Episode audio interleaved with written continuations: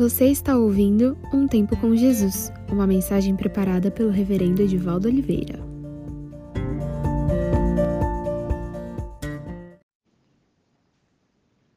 Percebe-se nos momentos das perdas e da morte a presença maior das lágrimas nos olhos, no semblante, na alma humana. Entretanto, penso que precisamos chorar diariamente, constantemente, independentemente de percebermos a presença das crises, das perdas Afinal, somos felizes quando choramos.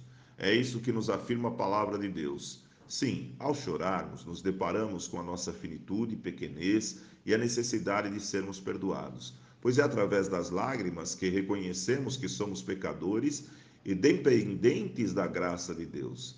Elas brotam nos olhos dos que reconhecem a necessidade de Deus e passam a esperar no amor desse Deus demonstrado na cruz. Muitos já não choram, acham-se independentes, soberbos, orgulhosos, perfeitos.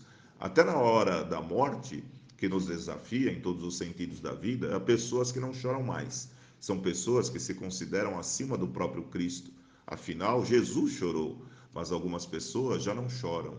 Estas pessoas que não choram não vivem apenas no mundo, não, estão na igreja também, estão presentes em toda parte, sempre soberbas, altivas, arrogantes, e infelizmente, no mundo consumista, individualista e competitivo que vivemos, alguns, quando choram, são motivados pela raiva, pela inveja, incompetência, amargura ou ódio.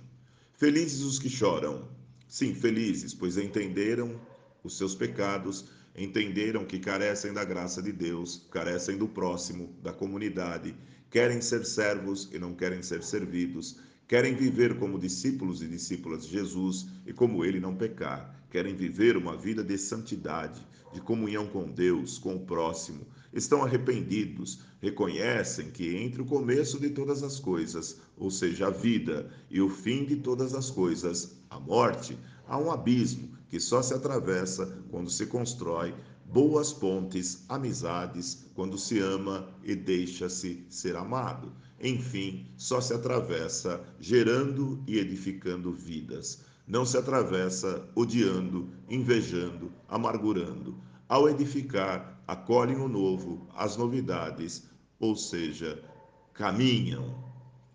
Vida nova para todos nós, com momentos novos, são coisas possíveis para todos e todas que acreditam nas ações e na presença do Deus Todo-Poderoso. Quem já é todo-poderoso, quem não aceita o próprio limite, não confia em Deus, não espera.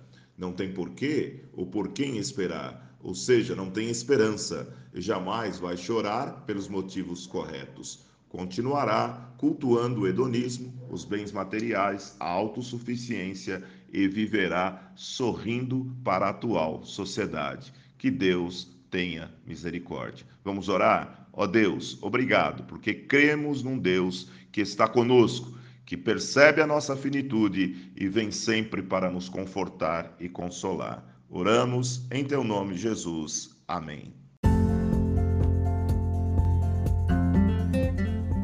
Se você ouviu essa mensagem, é porque hoje você escolheu ter um tempo com Jesus. Espero que tenha sido edificante. Que Deus te abençoe. Nos vemos na próxima semana.